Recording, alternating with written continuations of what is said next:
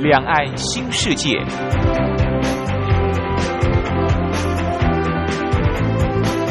这是一个让您打开视野、胸怀两岸、放眼全球的云端世界。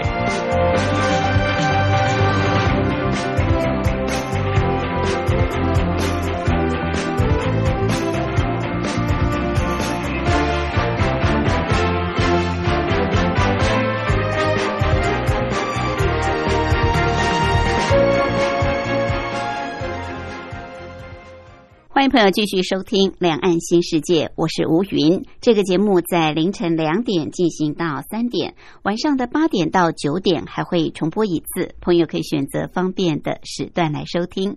今天是礼拜天，美好的星期天，要带大家出游。不过我们今天的旅游方式不太一样，我们要来一趟心灵之旅。喜欢骑单车的朋友、自行车的朋友，除了可以进行动态的骑单车，也可以静态的吸收许多骑单车的知识，让自己在骑单车的过程当中有更不一样的体悟。我们今天也特别邀请。呃，在单车界里面也算是前辈，也算是非常专业的好朋友，到节目中来跟大家聊一聊如何透过不管是杂志协会来增长、来提升自己骑单车的文化。另外，今天还有一个小单元是铁马百宝箱，主要是告诉我们骑单车的朋友要注意的事项。好，我们马上就进入今天的主题单元。台湾逍遥游。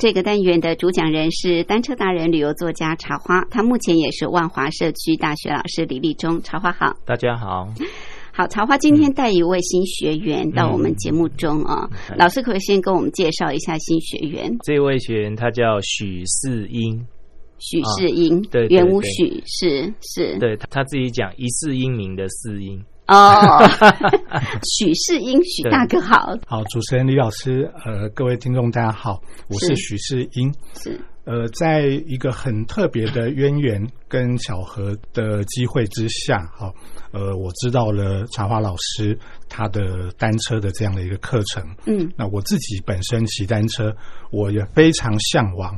李老师那样子的骑车的方式啊，有一些这一辈子没有想过的的一些骑车的方式。嗯，我发现茶花老师他一直在这么做，所以这样特别啊，就是骑单车的习惯或者经验上，我觉得哇，竟然有人是用这样的方式来骑单车，全是单车嗯的旅游。那所以我就很特别，所以我就特别去找了呃老师的。呃，上课的资讯，嗯嗯，并且因此就成为老师的学生，开始来上他的课。是，刚刚这个徐大哥一直提到说很特别哦，是心理上的特别，还是技术上的特别，还是路程课程上的安排跟别人不太一样？一开始吸引我的当然是老师的。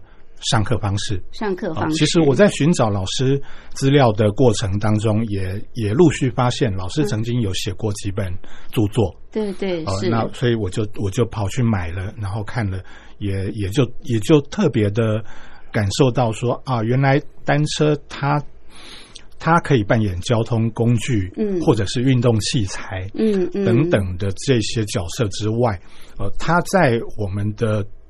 日常生活哦，休闲生活里面哦，事实上这是可以扮演一个伙伴这样的一个角色。嗯，是。所以我觉得这个是一个我们呃看单车或者骑单车一个很特别的观点。嗯，哦，这个是这个是我觉得特别的地方。我以前骑车，很多时候是跟着网友，跟着呃俱乐部的同好们，嗯大家就拼命骑，骑很快，骑很高，骑很远。是呃，这样的方式，我到后来觉得，在某一次的活动之后，我全身酸痛了一个礼拜。嗯那一边呃休养，一边就觉得说，嗯，这难道是我想要骑单车的方式吗？啊所以在那个之后，我就我就觉得，当然也慢慢随着有一点年纪之后，我就觉得说，呃，我还是想骑单车，但是我我不再想像过去那样子拼命。嗯哦的的方式来来骑，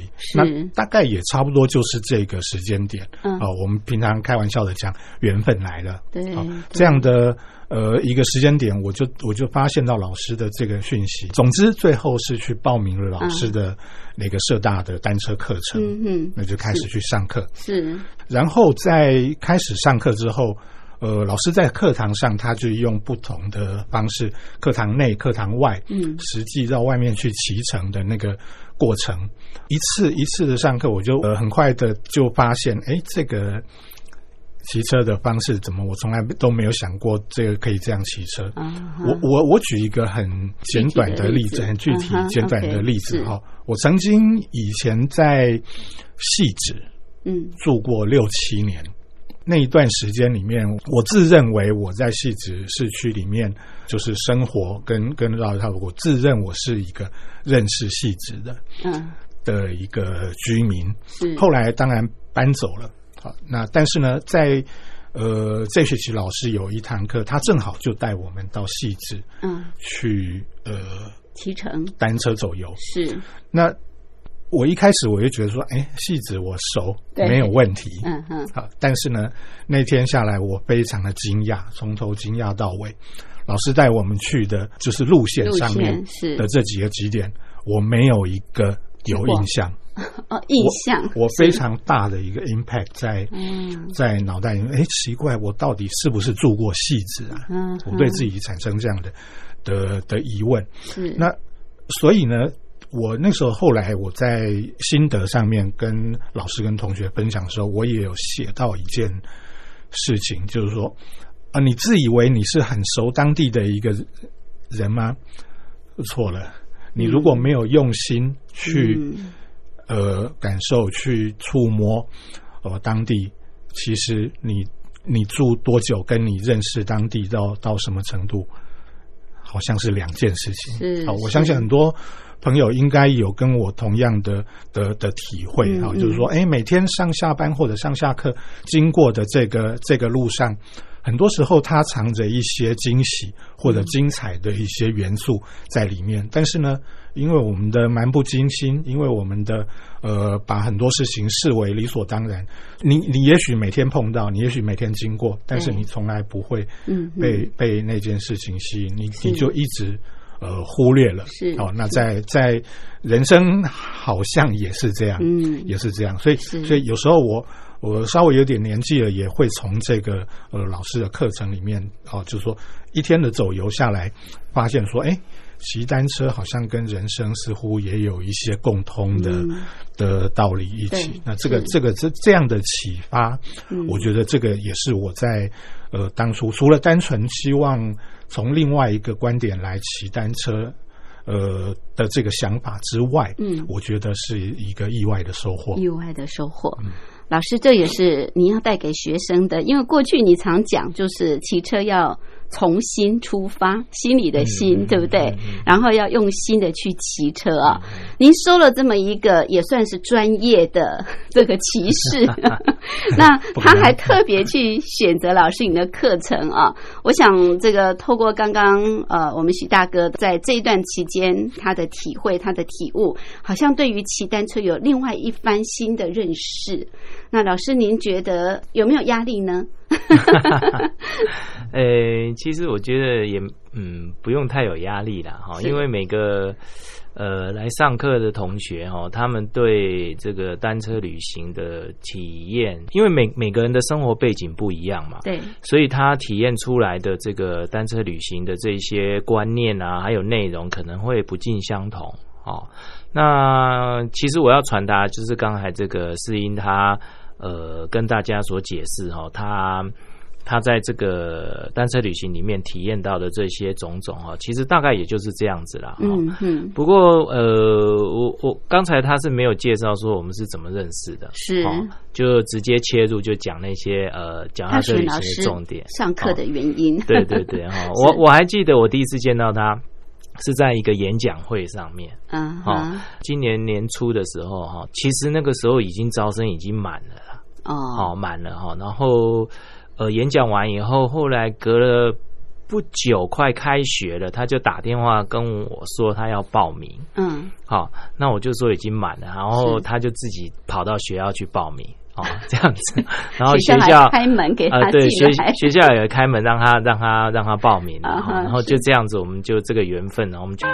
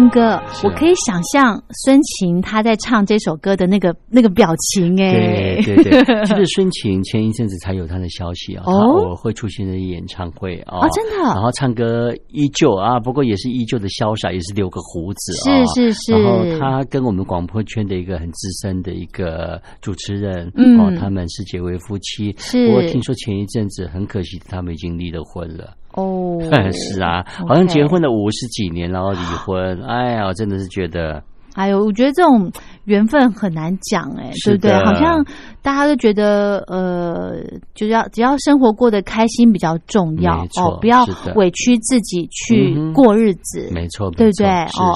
呃，如果比较 这个状况比较不好的呢，可能会导致身体出了一些疾病。哎是的，只是说哦结离五十几年，然后离婚啊，这是让我这样觉得蛮讶异的。嗯，好啦，但是呢，还是祝福双方啦。没错哦没错是好，我们再来介绍歌手，哎，你看，从金八点、金佩珊，从痛苦歌王孙晴啊，是我们现在介绍来一代妖姬。你想到一代代妖妖姬，姬她穿的铜管装我知道，的那个，我知道，崔台青，没错哈。这个每次要模仿崔台青，其实那个道具一定要准备好。而且身材要好。对，然后你那个铜管装，只要然后套上那个铜管装，然后那个银色的帽子把它套上去之后，就是崔台青的上身，真的就八分像了哈。没错对 OK，好，那他的歌曲呢？爱神。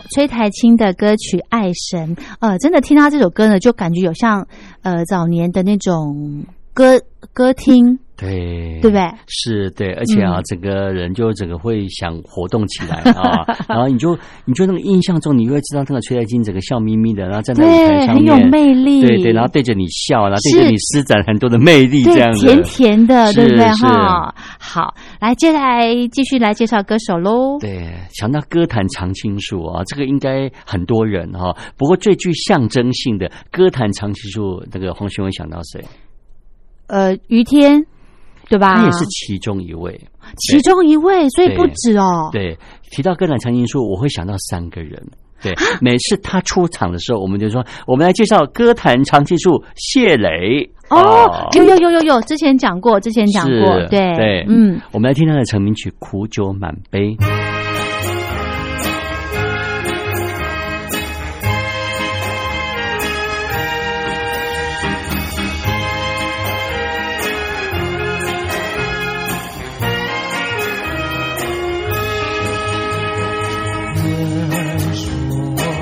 说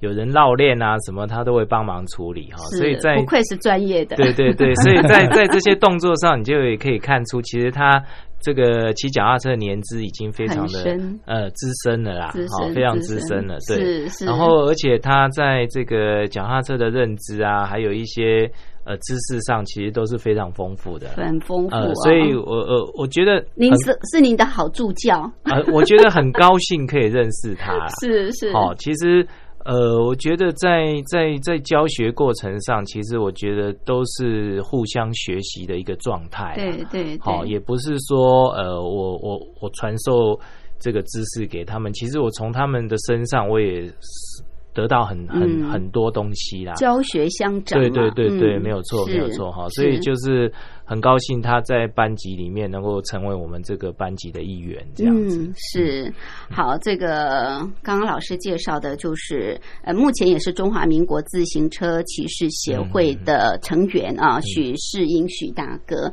刚刚许大哥也谈到，就是说。呃，自行车骑士协会他们成立的宗旨目标就是希望能够呃来推广安全正确的这种骑车的知识啊、技巧啊等等。那在动态的方面，你们每年都有规划很多的这种行程啊，骑乘的这种呃规划的路线，不管是挑战的、休闲的，就是希望带给呃这些骑车呃单车族他们有一个。呃，挑战的目标，但是也可以释放自己的心灵啊，好好的慢骑。那另外就是呃，你们有静态的部分，你们也会办很多的研习营、讲座，甚至呢，呃，在今年初你们还接手日本的这本很有名的 Bicycle Club 的杂志，你们把它做这个国际中文版，你们在今年初复刊啊。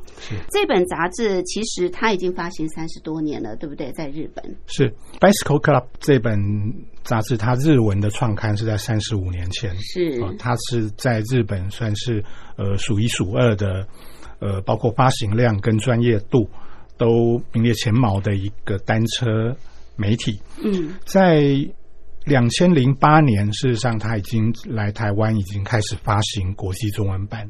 啊哦，所以是。过去这十二年来，呃，其实国际中文版是有的，好，但是、嗯呃，前一手发行的单位他们在去年呃决定呃停下来之后，在去年差不多这个时候，呃，嗯我们有一个机会跟他们能够呃开始洽谈这个接手嗯。中文版继续发行的这个呃机会。那所以呢，也后来也也很顺利的谈成了。嗯所以从今年初，经过大概半年的内部筹备，哦，在今年初开始呃复刊发行这本。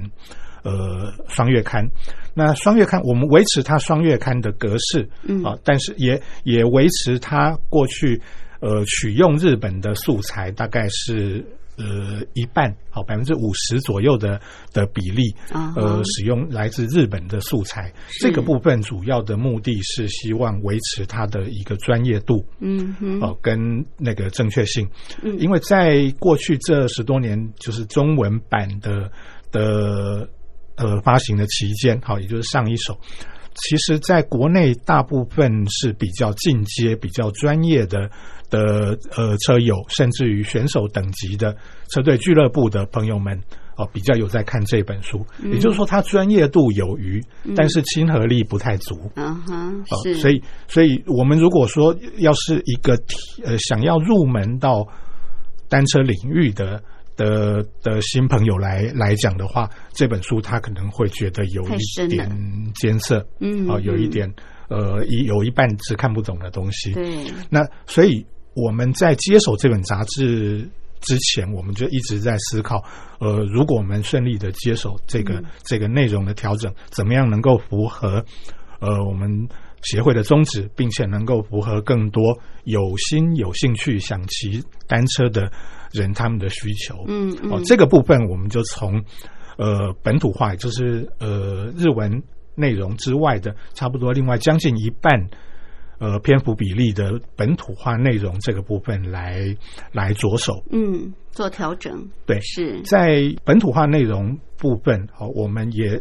一样是基于强调安全骑车嗯跟正确的骑车观念这样的方式，好来着手。那当然，本土化最重要的目的是要接地气，好，对好希望能够更多内容是有关于国内的车友们或者是呃车队俱乐部们他们的呃实际的活动的动态。嗯哦，那这个部分，呃，我我们相信它是国际中文版，既能兼顾原版的这个专业度，嗯哦，又能兼顾在地的的接地气的需求，是哦，才会是一个比较也符合更多人呃喜爱跟需要嗯的一本媒体。对所以你们是嗯双月刊嘛？是两个月出一次。那在日本，它是也是属于双月刊吗？在日本三十多年来一直都是月刊月刊，那你们怎么去筛选呢？所以是把两个月的集中精选过来吗？呃，对，我们在筛选呃日本方面的报道文章嗯跟资料的时候，我们确实每一期中文的双月刊可以有两本来自于日本日本版的的月刊的内容可以做筛选啊哈，跟呃取用。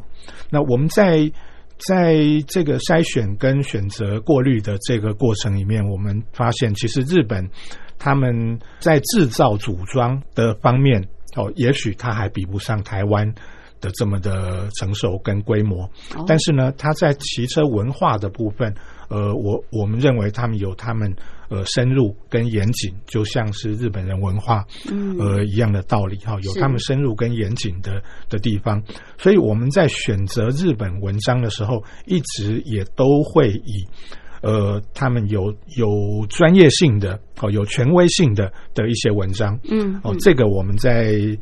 呃，过去这一年来的整个 review 的过程里面，发现，呃，很多时候我们必须要忍痛搁置，嗯。或者是呃忍痛呃取决一些呃我们实在是觉得很精彩的的内容。是啊，那所以我们都很希望在日后这些精彩的的内容能够陆续能够做中文化嗯，来来来分享给读者们。是，所以等于是两个月，你们大概就只有选四分之一的量，哈，所以非常的精选，对对不对对对那要做这种呃选材也不容易啊。那本土的部分大概也占了百分之四十五十左右。对，对这个部分，你们的规划，你刚刚提到就是说尽量能够在地化、接地气啊。是那规划的内容主要是哪方哪部分？我看你们也有做很多人物的深度报道跟专访，对不对是？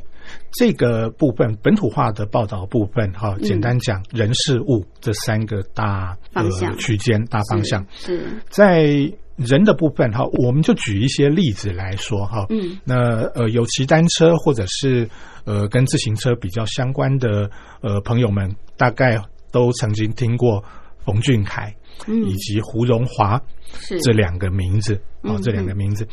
呃，冯俊凯简单说，他是呃国内极少数哦，曾登上这个国际单车运动舞台的选手其中的的一位。那在国内骑车的人，大概呃都听过这个名字。嗯哦，那这个选手呢，他在今年初，呃，也代表今年的台湾国家队来参加环台自由车赛。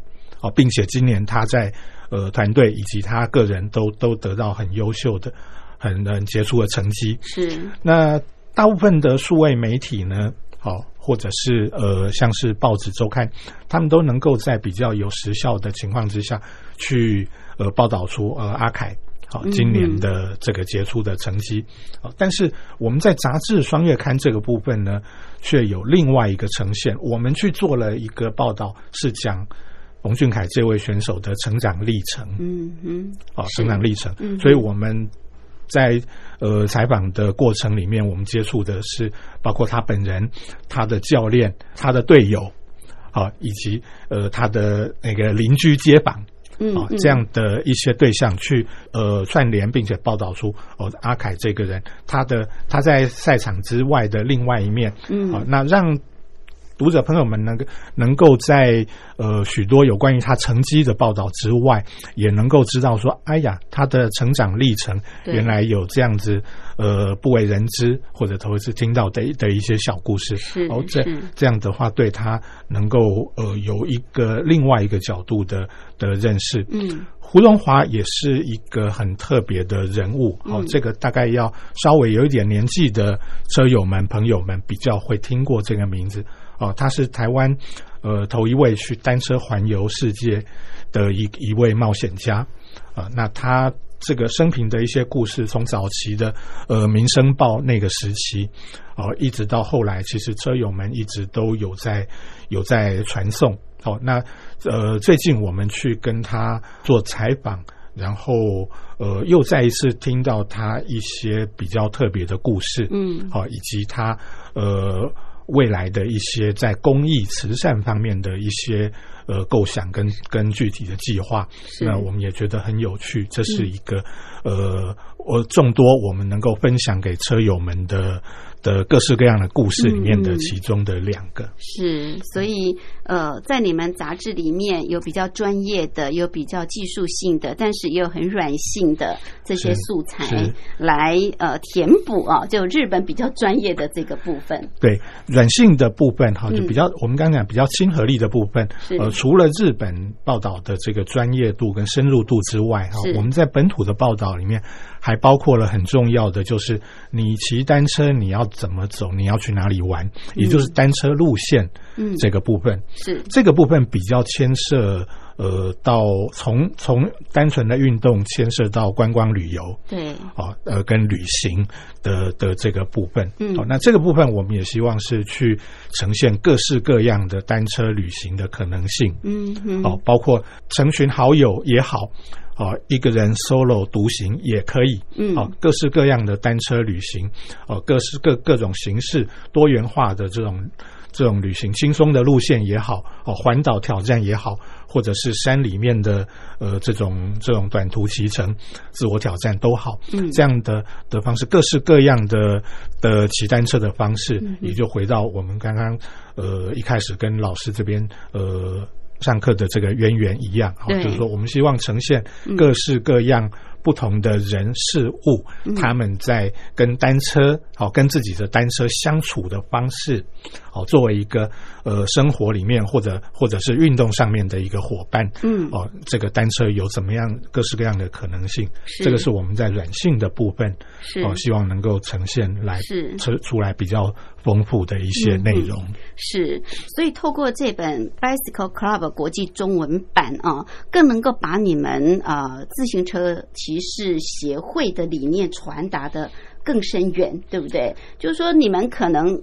透过过去举办活动讲座之外，现在还有这本杂志，把你们过去想要给呃不只是专业人士，还有一些比较可能初学者或者想要进入这个领域的人，更了解单车这个部分。对对，它是一个很很特别，对我们来讲也是嗯一个从从呃很新颖的一个方式嗯。在我们骑士协会过去举办各式各样的活动之外，嗯。另外一个方式用纸本媒体的方式，能够把一些更值得分享的、嗯。更具有永续性的，嗯。而且当然也是都是正确的单车的资讯是。跟技巧，好，对。以及 always。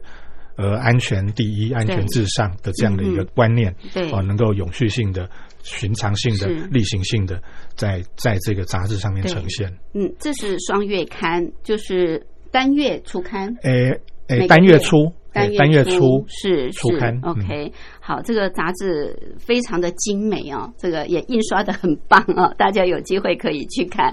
好，带回来，老师，这个协会他们办很多的这种单车路线，然后又透过杂志啊来教育一般的民众，也提供这么专业的知识。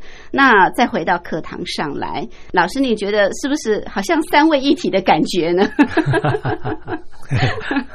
是我觉得这学期自从世英加入以后，我好像又比较轻松一点。哦，真的哈，你有助教了，对不对？对对对对对对 对，知识方面可以交给这个许大哥。嗯，资深就不敢当了，爆胎的经验还蛮丰富。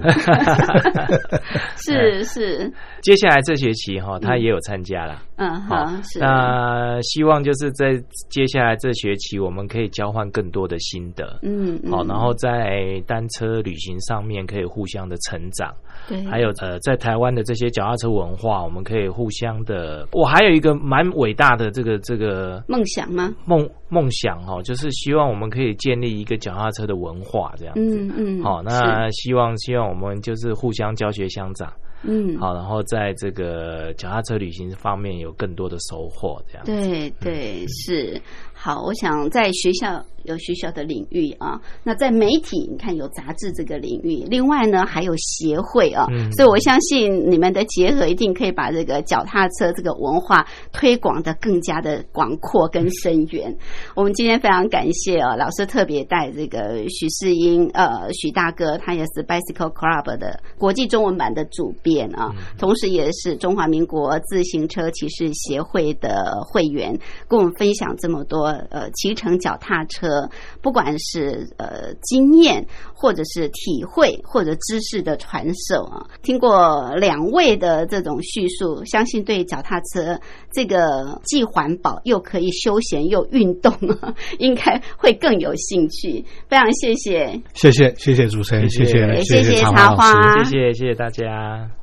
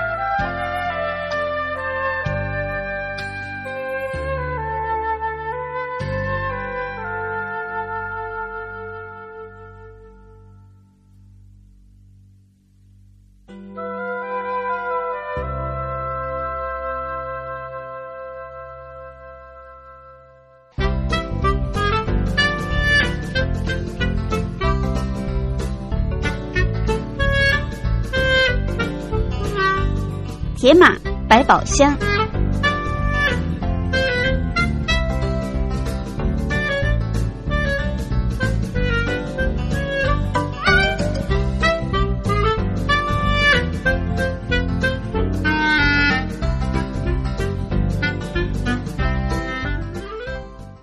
欢迎朋友继续收听《铁马百宝箱》这个小单元的主讲人是单车达人、旅游作家茶花。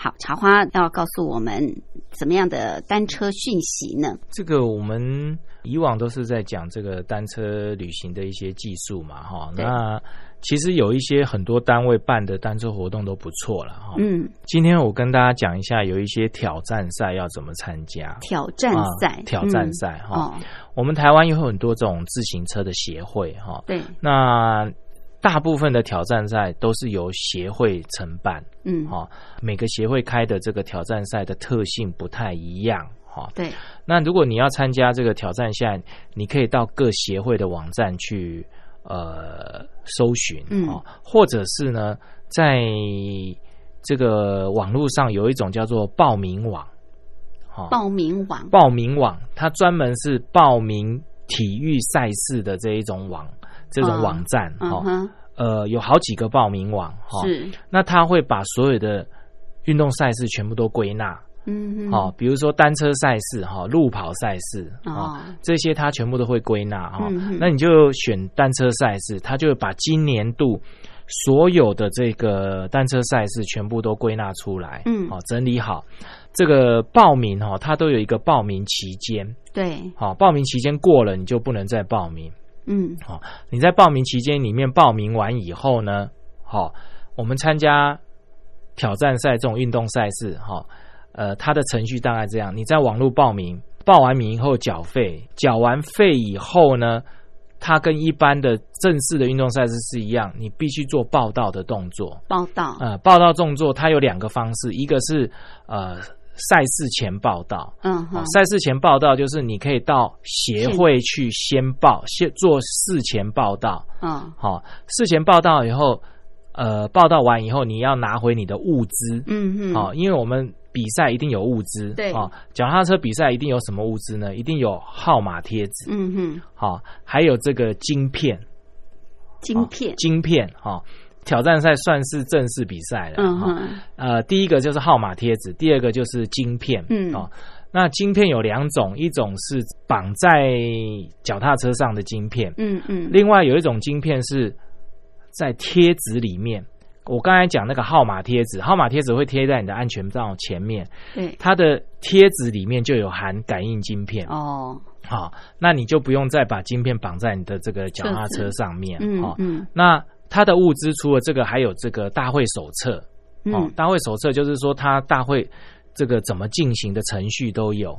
是哦，还有一些就是赠品哦，比如说他你参加有的时候会送送 T 恤啊，嗯或者是送一些这个厂商提供的一些这个运运动类的这些呃赠品。嗯，好，还有一个就是现场报道，现场就是在嗯比赛的当当天。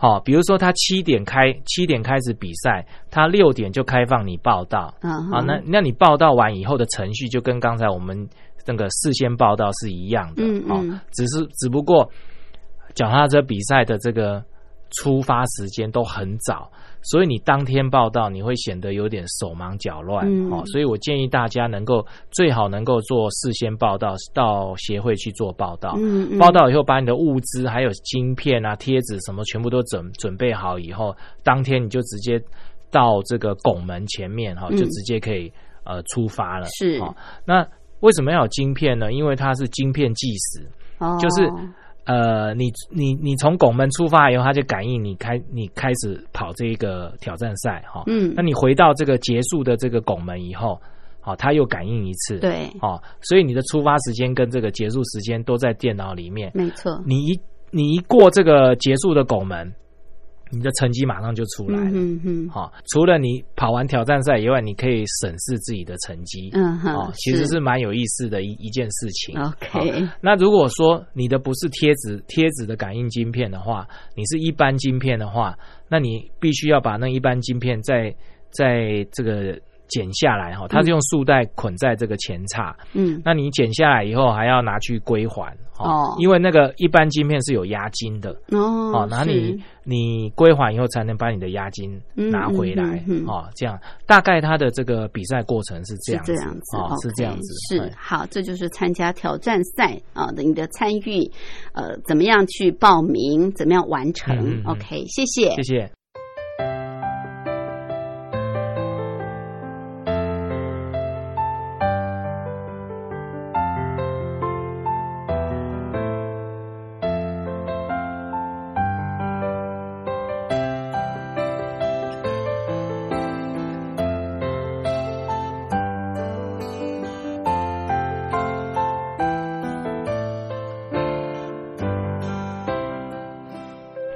这里是光华之声，我是吴云。朋友现在收听的节目是《两岸新世界》，进行到这儿也接近尾声，非常感谢您的收听。有任何宝贵意见，都欢迎朋友随时随地来信给吴云，寄到台北邮政一七零零号信箱，台北邮政一七零零号信箱给吴云收就可以。口天吴，天上白云的云，也可以透过电子邮件。我的电子信箱号码是是 lily 三二九小老鼠 ms 四五点 hinet 点 net，同样给吴云生。非常期待朋友的来信。节目最后，祝福您拥有愉快的休假日。我们下次空中再会，拜拜。